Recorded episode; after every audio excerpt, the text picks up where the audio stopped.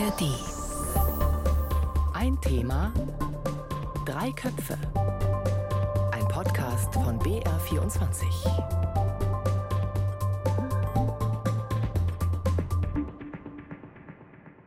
Thies Maaßen sagt Hallo und herzlich willkommen zu Ein Thema, drei Köpfe. Erst vor ein paar Wochen haben wir an dieser Stelle über die AfD geredet und darüber, warum die Partei so im Umfragehoch ist. Und heute müssen wir wieder über die AfD reden, denn es ist schon wieder was passiert, was man in zwei Worte fassen kann. Sonneberg und Sesselmann. Sonneberg, das ist ein kleiner Landkreis in Thüringen, gleich hinter der bayerisch-thüringischen Grenze.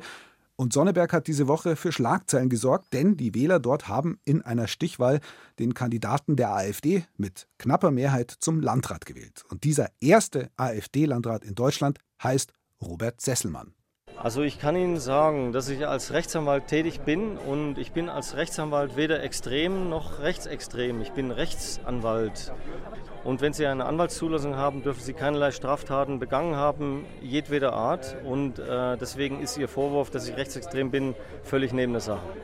Er sei nicht rechtsextrem, das hat der frisch gewählte AfD-Landrat Robert Sesselmann meinem Kollegen Henry Bernhard vom Deutschlandfunk ins Mikro gesagt bei der Wahlparty der AfD in Sonneberg letzten Sonntag. Ebenfalls auf dieser Wahlparty war der Fraktionschef der AfD im Erfurter Landtag, Björn Höcke. Den darf man mit Fug und Recht nicht nur rechtsextrem nennen, sondern sogar einen Faschisten. So kann man jedenfalls ein Urteil des Verwaltungsgerichts in Meiningen aus dem Jahr 2019 interpretieren. Und Björn Höcke scheint es auch gar nicht viel auszumachen, Faschist genannt zu werden, denn er geht dagegen auch nicht vor. Höcke hat für Sesselmann persönlich Wahlkampf gemacht und freut sich nun natürlich besonders. Wir sind heute einfach glücklich über diesen Wahlsieg und wir wissen, dass wir heute ja, ein, ein, ein politisches Zeichen für die ganze Republik gesetzt haben. Es geht weiter. Wir haben Landratswahlen im Saale-Orla-Kreis im Januar nächsten Jahres. Dann geht es mit den Kommunalwahlen weiter. Und dann ist 24 im September alles möglich in Thüringen. Mein Kollege Bastian Wirzjoch vom MDR beobachtet die AfD in Thüringen, auch in Sachsen, Sachsen-Anhalt seit Jahren und hat auch Wahlkampf und Wahl in Sonneberg begleitet. Bastian, Würdest du sagen, da hat er recht, der Höcke. Das ist ein politisches Zeichen für ganz Deutschland und bei der Landtagswahl in Thüringen nächstes Jahr, da ist alles möglich, auch eine AfD-Regierung? Ein politisches Signal, ja, ist das sicherlich. Hier steht nun in Rede, dass erstmals die AfD oder ein äh, Mitglied des rechtsextremen Teils der AfD ein kommunales Spitzenamt besetzen könnte. Das sorgt natürlich für Aufmerksamkeit. Und die Frage nach der AfD-Regierung, ja, das liegt einzig und allein in Händen der CDU. Die CDU entscheidet, wann und ob es soweit ist, mit der AfD zu regieren.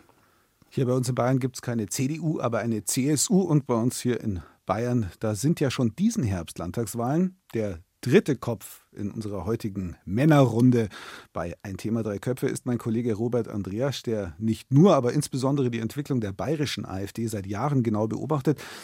Robert, was würdest du sagen? Gibt der Wahlsieg von Sonneberg auch der bayerischen AfD Auftrieb? Ja, also Sonneberg ist als Erfolgserzählung, würde ich sagen, für die Bayern-AfD total wichtig. Denn hier ist ja nicht zu erwarten, dass sie kurzfristig zumindest in Regierungsverantwortung gelangt. Und die AfD muss auch in Bayern ihren Fans was bieten.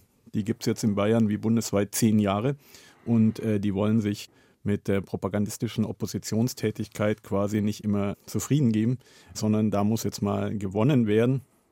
Es gibt immer so eine widersprüchliche Strategie in der extremen Rechten und bei der Bayern-AfD ist es gut zu sehen. Auf der einen Seite inszeniert man sich ja ganz bewusst und gern als kleine Minderheit, als Festung gegen den allmächtigen Mainstream und so weiter. Aber andererseits erfolgreich war die extreme Rechte und die AfD ja immer auch dann, wenn sie sich als ja, populistischer fahrender Zug, unaufhaltsamer Zug für die Massen dargestellt hat, als erfolgreich. Das hat sie attraktiv gemacht. Es erklärt auch zum Teil den Aufstieg der AfD und das braucht die AfD in Bayern, die ja die letzten Jahre auch durchaus gebeutelt war von internen Streits und nicht flächendeckend gut aufgestellt ist. Also da ist es jetzt so ein so ein äh, Hoffnungssignal, wo man sich auch selber ein bisschen festhält und die Fans befriedigt. Jetzt ist ja die Frage, von wem werden sie gewählt? Da ist ja immer wieder viel von den sogenannten Protestwählern die Rede, die abgehängten Gegenden, vor allem in Ostdeutschland, werden thematisiert. Wenn versucht wird, den AfD-Erfolg zu erklären, Nur ein Beispiel, der Vorsitzende des Zentralrats der Juden in Deutschland, Josef Schuster, der hat zum Beispiel angesichts der Landtagswahl in Sonneberg im BR-Interview diese Woche Folgendes gesagt. Ich äh, bin mir sicher, dass diese zu einem erheblichen Teil Menschen sind, die kein rechtsextremes Gedankengut haben, aber damit ihre Unzufriedenheit mit politischen Entwicklungen in Deutschland, wie wir sie im Moment sehen, zum Ausdruck bringen wollen. Die Frage ist aber, ob es der richtige Weg ist, dann eben eine Partei zu wählen, die zwar den Finger auf die Probleme zeigt, aber keinerlei Lösungsansätze. Der Großteil der AfD-Wähler ist nicht rechtsextrem, sagt Josef Schuster vom Zentralrat der Juden. Aber wird es nicht langsam Zeit, die AfD-Wählerinnen und Wähler ernst zu nehmen? Also, die wollen offensichtlich einen autoritären Staat, die wollen Migranten abschieben, selbst Menschen mit deutschem Pass, die wollen die Politiker der demokratischen Parteien jagen, wie es ja die Funktionäre ständig wiederholen, die wollen keine Gleichberechtigung von Mann und Frau, keine Emanzipation von Menschen mit anderen sexuellen Orientierungen. Ja, also ganz aktuelle Studien zeigen, mindestens ein Drittel der Wählerinnen und Wähler der AfD wählt sie gerade wegen der ja schon neofaschistischen Ausrichtung und diesem superradikalen Auftreten. Ganz im Gegenteil, manchen ist sie noch zu lasch, die AfD. Also meiner Meinung nach hat das, äh, ja, das stimmt schon lange nicht mehr, wenn es je gestimmt hat, dass das irgendwas mit Protest, fehlgeleiteten äh, Argumentationen oder besorgten Bürgerinnen zu tun hat, sondern der Wahlerfolg der AfD in solch breiten Schichten in solch hohen Zahlen und Ziffern ist ähm, ja der Ausdruck, was sich da normalisiert hat, also der Normalisierung von Hass und den radikalsten rassistischen, trans- und queerfeindlichen oder insgesamt auch antidemokratischen Inhalten. Es gibt einfach eine, eine längerfristige Sicht auf einen Rechtsruck in der deutschen Gesellschaft und Politik, in dem auch längst Bündnisse, Allianzen entstanden sind, gerade auch was jetzt trans- oder queerfeindliche Hetze angeht. Und das wirkt sich dann auch mal im Wahlverhalten aus. Also äh, die Einstellungen bleiben nicht Einstellungen in solch breiten Teilen der Bevölkerung, sondern die werden in eine Handlungsalternative übersetzt. Da kann die Ausübung von Gewalt also quasi mit umschließen, aber eine der Handlungsalternativen aufgrund so einer Einstellung ist das Wählen entsprechender Wahlangebote, beispielsweise der radikalisierten AfD. Und der abgehängte Osten, wie ist es da? Bastian. Ja, der abgehängte Osten, ob das so stimmt, da können wir nachher nochmal drüber sprechen, äh, auch mit Blick auf die Studie der Uni Leipzig, die ja jetzt heute schon erwähnt wurde. Für mich ist das zentrale Stichwort hier die Normalisierung von Rechtsextremismus, wenn man versucht, AfD-Ergebnisse äh, zu erklären. Für diese Normalisierung gibt es zahlreiche Faktoren. Einer davon ist für mich die Ost-CDU, beispielsweise mit ihrer Nähe zur AfD. Man muss mal schauen, da gibt es in Gera beispielsweise so, ein, so eine Gratiszeitung. Das ist ein, ein rechtes Hetzblatt mit antisemitischen, mit Reichsbürgerposition. Und in diesem Hetzblatt hatte die CDU Gera eine feste Rubrik. Es gibt da zahlreiche solcher Gratis-Zeitungen mit extremistischen Positionen in Thüringen im Osten. Das muss man auch mit auf dem Zettel haben. Also es Wenn läuft nicht nur, man, die AfD ist ja bekannt dafür, dass sie im Netz so aktiv ist. Es läuft nicht nur auf dieser Ebene, sondern es läuft auf dieser ganz ja, niedrigschwelligen Ebene der Gratisblätter, die dann jeden, jede Woche im Briefkasten landen. Ja, so ist es. Das ist Teil des großen AfD extreme rechte Medienimperiums, das man damit auf dem Zettel haben muss. Wenn ich die Sprache in Chatgruppen bei Telegram, bei Twitter analysiere, fällt mir diese Normalisierung auf, wie man mit harten Begriffen umgeht, als sei es nichts. Ich sehe im Alltag rechtsextreme Chiffren auf T-Shirts, auf Autos. Es gibt hier eine rechtsextreme Alltagskultur, die wir mit einbeziehen müssen, wenn wir Wahlergebnisse 2023 analysieren. Das hat in den 90er Jahren angefangen. Seit der Wiedervereinigung hat sich ein selbstbewusstes, rechtsextremes Milieu etablieren können in Ostdeutschland. Und das ist ein Milieu, das auch eng verzahnt ist mit Menschen, die empört werden. Würde man sie als Rechtsextremisten bezeichnen. Ich denke da immer an die 80er Jahre in Bayern. Da war ich Schüler, da war ich Heranwachsender. Es gab da harte Skinhead-Strukturen zu dieser Zeit. Oh ja, das brauchst mein, du nicht zu erzählen. Mit denen hatte ich auch persönliche Berührung und wurde auch verprügelt in der S-Bahn. Und wie war das, Thies? Waren diese Menschen sozial isoliert? oder waren sie Teil der Gesellschaft? Das ist für mich die Frage, weil ich hier einen Unterschied sehe, den wir heute auch mitdenken müssen, wenn wir Wahlergebnisse heute erklären, dass es da eben keinen Widerspruch gab. Mhm. Von Anfang an, seit der 90er Jahre. Und dann gibt es eben dann eben das Ergebnis heute dieser ja, Normalisierung rechtsextremer Positionen im Alltag. Ihr habt jetzt beide schon diese Studie der Uni Leipzig ähm, thematisiert, die ja diese Woche vorgestellt worden ist. Ein Viertel demnach will in Ostdeutschland eine starke Partei, die die Volksgemeinschaft insgesamt verkörpert. Ein Drittel will einen Führer, rund ein Viertel hat antisemitische Einstellungen. Fast 40 Prozent sagt, Deutschland ist überfremdet. Jetzt wird ja durch alle Parteien fast schon argumentiert, also egal ob Linkspartei, ob Union oder ähm, SPD, man müsse diese AfD-Wähler zurückgewinnen für die Demokratie. Man muss also mit ihnen den Dialog suchen. Fragt sich, ist es nicht eher angezeigt, klare Kante zu zeigen, so nach dem Motto, wer die Grundlagen unserer demokratischen Gesellschaft nicht anerkennt, weil er zum Beispiel bestimmte Menschen als minderwertig bezeichnet, weil er unser Staatsbürgerschaftsrecht nicht anerkennt, weil er grundlegende Werte des Grundgesetzes wie Diskriminierungsverbot, Rechtsstaatlichkeit, Demokratie in Frage stellt, der stellt sich selbst ins Abseits, also der hat den gesellschaftlichen Konsens und Diskurs verlassen und der sollte auch so behandelt werden. Es gibt äh, in der Politikwissenschaft einfach Studien zu dieser Frage. Die werden leider in der Öffentlichkeit kaum wahrgenommen.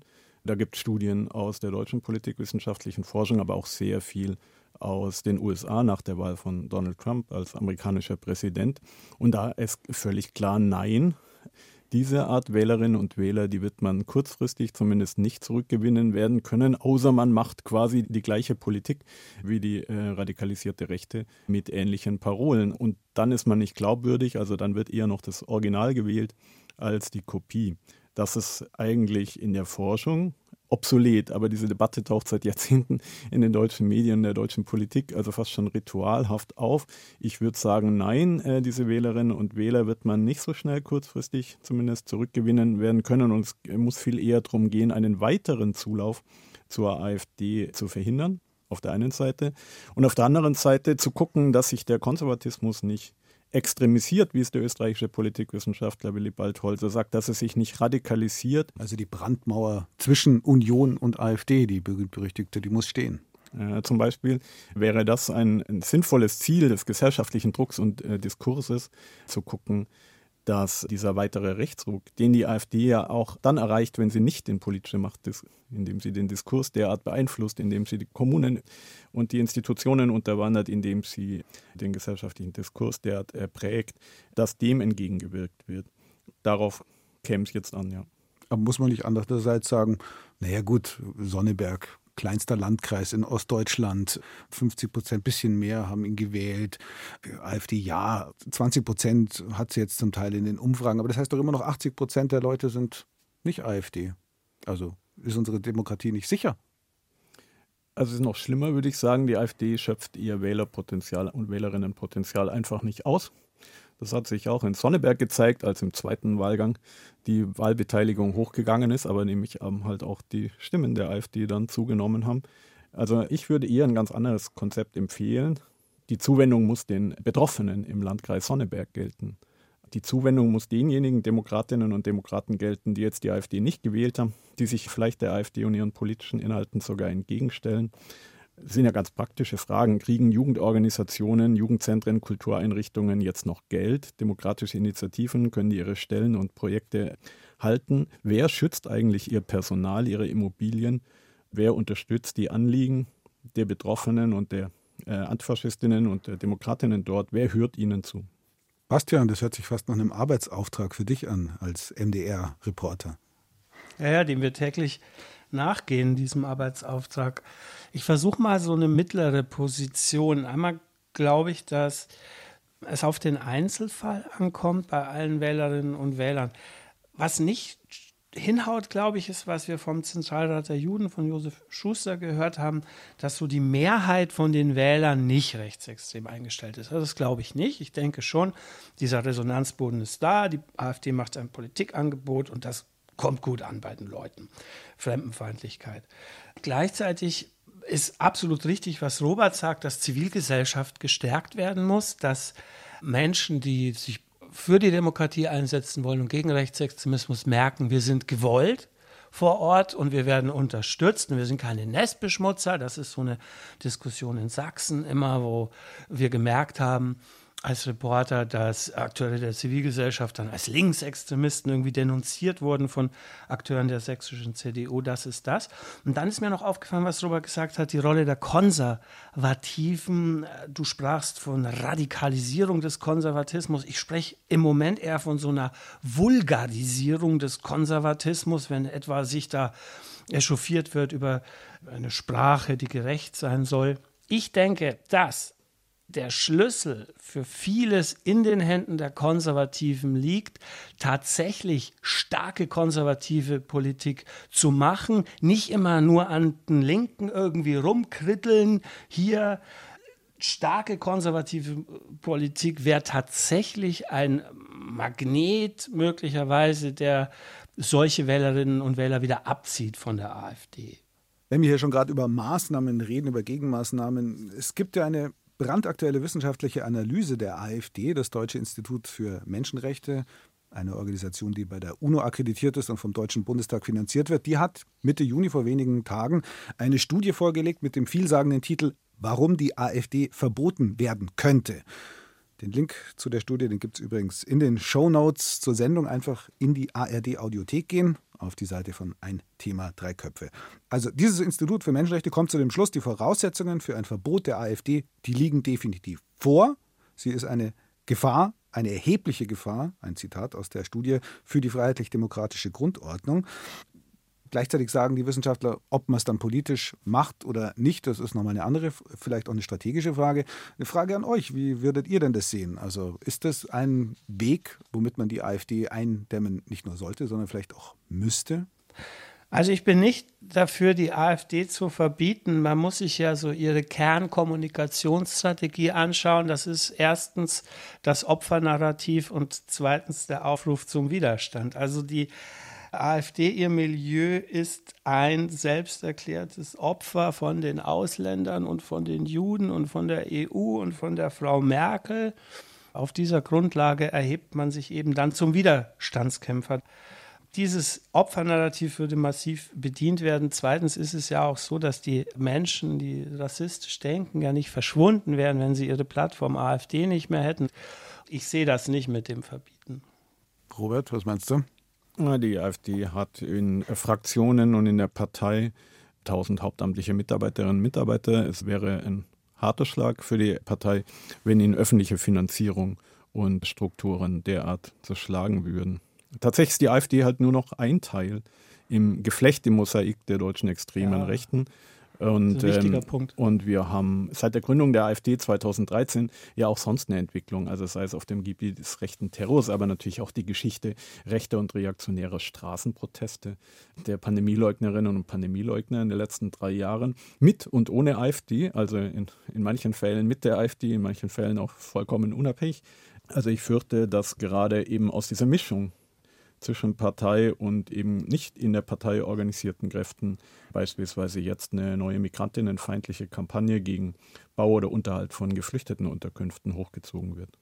Ja, das Stichwort Mosaik ist ganz wichtig. Das ist auch ein im rechtsextremen Milieu propagiertes Konzept zu sagen, wir sind viele Steinchen, lasst uns äh, zusammen ein Bild, ein rechtsextremes Bild ergeben. Weil dieses Bild des Mosaiks ja jetzt schon äh, von euch beiden angesprochen worden ist, äh, kann man das vielleicht auch mal auf die Maßnahmen übertragen. Also Verbot haben wir ja gerade angesprochen, zweischneidiges Schwert, aber auch dieses Institut für Menschenrechte, das schlägt ja diverse Sachen vor, zum Beispiel Waffenrecht konsequent anwenden, äh, Beamtenrecht konsequent anwenden. Da sind wir ja schon bei einem Thema, über das du, Bastian, gerade recherchiert hast, nämlich ähm, der AfD-Kandidat oder gewählte mhm. Landrat Robert Sesselmann in Sonneberg es könnte sein, dass er sein Amt gar nicht antreten kann, beziehungsweise er es langfristig gar nicht behalten kann. Ihr habt dazu recherchiert beim MDR. Wieso ist es äh, tatsächlich möglich, dass man ihn auf rechtlicher Grundlage die Vereidigung quasi verweigert? Da ist mit dem Robert Sesselmann eine interessante Situation entstanden. Wir haben ihn ja vorhin in dem O-Ton gehört, dass er sagt, ich bin Rechtsanwalt und ich habe keine Straftaten begangen und deswegen bin ich nicht rechtsextrem. Das ist seine Position und das ist eine Position, so ein Legalitätsprinzip, das häufig man finden kann in der AfD. Ja, die Wähler sagen ja auch, die AfD ist nicht verboten, deswegen kann man sie auch wählen. Ist ja völlig. Richtig, so das, das hört man wirklich ständig, ob nun von AfD-Funktionären oder ihren Wählerinnen. Nun ist es aber so, dass man durchaus rechtsextrem sein kann, ohne dabei Straftaten zu begehen. Das ist das eine. Und da heißt es nun im Thüringer Wahlgesetz, dass keiner Landrat werden kann, der nicht jederzeit Gewähr äh, leistet, für die freiheitlich-demokratische Grundordnung einzutreten. Hier kommt noch dazu, dass Landräte Wahlbeamte sind, also die müssen verfassungstreu sein. Zweitens heißt es im Thüringer Verfassungsschutzbericht, dass die Thüringer AfD, der Robert Sesselmann angehört, eine erwiesen rechtsextremistische Bestrebung gegen eben jene freiheitlich-demokratische Grundordnung ist. Jetzt gucken wir ins Gesetz und müssen erstmal sagen, das ist eine bindende Bestimmung, sagt mir auch ein Verfassungsrechtler der Uni Jena. Jetzt war das so, dass eigentlich der Wahlausschuss im Landratsamt Sonneberg vor der Wahl hätte prüfen müssen, die sogenannten Wählbarkeitsvoraussetzungen des Kandidaten. Nach unseren Recherchen ist das nicht passiert und die haben den einfach auf die Wahlliste gesetzt und er ist gewählt worden. Jetzt muss von Amts wegen die Aufsicht über das Landratsamt, das ist das sogenannte Landesverwaltungsamt, prüfen, ob denn Herr Sesselmann tatsächlich verfassungstreu ist. Das ist dasselbe Problem oder ein ähnliches Problem wie bei den AfD-Polizisten. Da steht auch die Verfassungstreue in Zweifel. Unterm Strich, ob Herr Sesselmann Landrat werden wird, das ist ein Einzelfall, der geprüft werden muss. Und das werden am Ende Gerichte entscheiden. Ich kann nur sagen, wenn das nicht wird, dann ist das natürlich wieder ganz viel Benzin das für stärkt wieder den, den Opfermythos. Opfernarrativmotor, genau. Robert, ja. was würdest du denn sagen mit solchen rechtlichen Sachen, also wie auch jetzt vom Institut für Menschenrechte vorgeschlagen, Waffenrecht oder Beamtenrecht, wie wir es jetzt hier dann im Fall des Sonneberger Landrats ähm, sehen, ist damit der AfD beizukommen oder müssen andere Sachen passieren? Ich wünsche mir, dass die AfD nicht äh, weiter verharmlost wird. Ich meine, das nur wenige Jahre her, da wurde in der AfD Wert darauf gelegt, dass die AfD eine Partei wie jede andere ist. Es gibt immer noch in vielen Kommunen eine Zusammenarbeit, auch im Bayerischen Landtag wird in den Ausschüssen AfD-Anträgen zugestimmt. Da ist noch bei vielen nicht angekommen, welch radikalen Stand die AfD angenommen hat.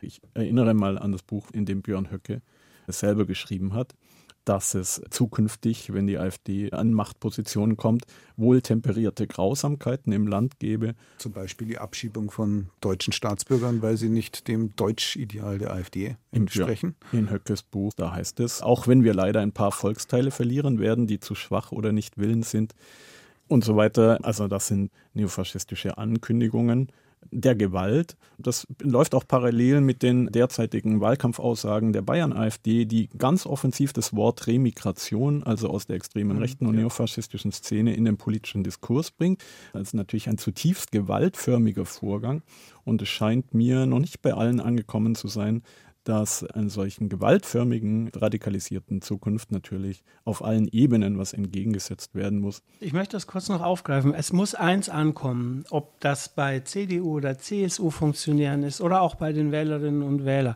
Die AfD hat alle anderen Parteien zu Verbrechern erklärt. Es ist nicht so, dass das eine herausfordernde Oppositionspartei wäre, die radikal zuspitzt. Demokratie braucht das. Demokratie braucht Zuspitzung und braucht auch auf die, auf die Pauke hauen. Ja, das macht AfD aber nicht. Die geht darüber hinaus. AfD hat alle anderen zu Verbrechern erklärt. Und wer so antritt, der lässt keinen Raum mehr für Kompromiss und schon gar nicht für, für Konsens. Wir haben die Sendung oder ich habe die Sendung unter den Titel gestellt, extrem rechts, aber normal. Natürlich angelehnt an den AfD-Wahlkampfslogan Deutschland aber normal. Ich habe mir eine Zeit lang überlegt, ob ich es nicht ähm, Faschismus aber normal nenne. Diese Sendung habe aber dann gezögert, denn da denkt sich dann der ein oder die andere sicher erstmal, äh, geht es nicht eine Nummer kleiner, muss man die AfD immer gleich mit der Faschismuskeule kommen. Was sagt denn ihr quasi zum Abschluss? Darf man Faschismus und AfD in einem Satz sagen? Ich finde es gut, dass wir mal über Faschismus reden. Wenn man gerade die im Björn Höckes Buch angesprochenen Passagen nimmt, wenn man aber auch die äh, radikale Transfeindlichkeit, Queerfeindlichkeit, den Antifeminismus, den völkischen Rassismus der AfD hernimmt, dann sieht man an einigen Punkten, dass es zu wissenschaftlichen Definitionen von Faschismus passt. Also wenn man beispielsweise diese kondensierte Fassung von Roger Griffin anschaut, nach dem Faschismus Ultranationalismus auf der einen Seite und den Gedanken der Wiedergeburt braucht, dann findet man das genau in den Reden von Björn Höcke, aber auch in vielen Bundestagsreden der AfD, dass es hier nichts zu erhalten gäbe, dass es einen radikalen Umsturz braucht. Das kann man im gesamten extrem rechten Mosaik gewissermaßen finden. Da würde ich sagen, dann lohnt es sich, Faschismus nicht als Beleidigung herzunehmen, sondern im Sinne wissenschaftlicher Definitionen. Vielleicht auch in der Zeit, wo man daran erinnern sollte, ich glaube, Herbert Marcuse hat es 1969 schon gesagt, der Faschismus, wenn er wiederkommt, dann sieht der anders aus als der letzte. Na, am Ende kommen wir immer zu den Verstößen gegen die Menschenwürde, die im Grundgesetz garantiert ist. Im AfD-Milieu beliebte Slogans wie Migration tötet, Islam tötet. Damit werden halt Bevölkerungsgruppen komplett abgewertet. Das ist Volksverhetzung. Das ist das Kerngeschäft der AfD. Denkt an Begriffe wie Messermigration. Ob man das am Ende Faschismus nennt oder extrem rechts, da ist für mich diese Nomenklatur nicht so entscheidend sagt Bastian Wirzjoch. Vielen Dank, dass du dabei warst hier bei Ein Thema Drei Köpfe. Auch Dank an dich, Robert Andreas, hier bei mir im Studio. Diese Sendung und weitere Folgen von Ein Thema der Köpfe gibt es auch in der ARD Audiothek und dort findet ihr weitere spannende und hintergründige Geschichten zum Thema AfD. 11KM zum Beispiel, der Tagesschau-Podcast, hat sich genauer die Strategie der AfD angeschaut und unsere BR-Kollegen vom Funkstreifzug haben recherchiert, wie eng die Jugendorganisation der AfD in Bayern mit anderen einschlägigen Organisationen zusammenhängt, etwa den extrem rechten Identitären. Gibt's alles in der ARD Audiothek. Danke fürs Zuhören. Ein Thema, drei Köpfe. Heute mit Bastian Wirzioch, Robert Andreas und Thies Maaßen.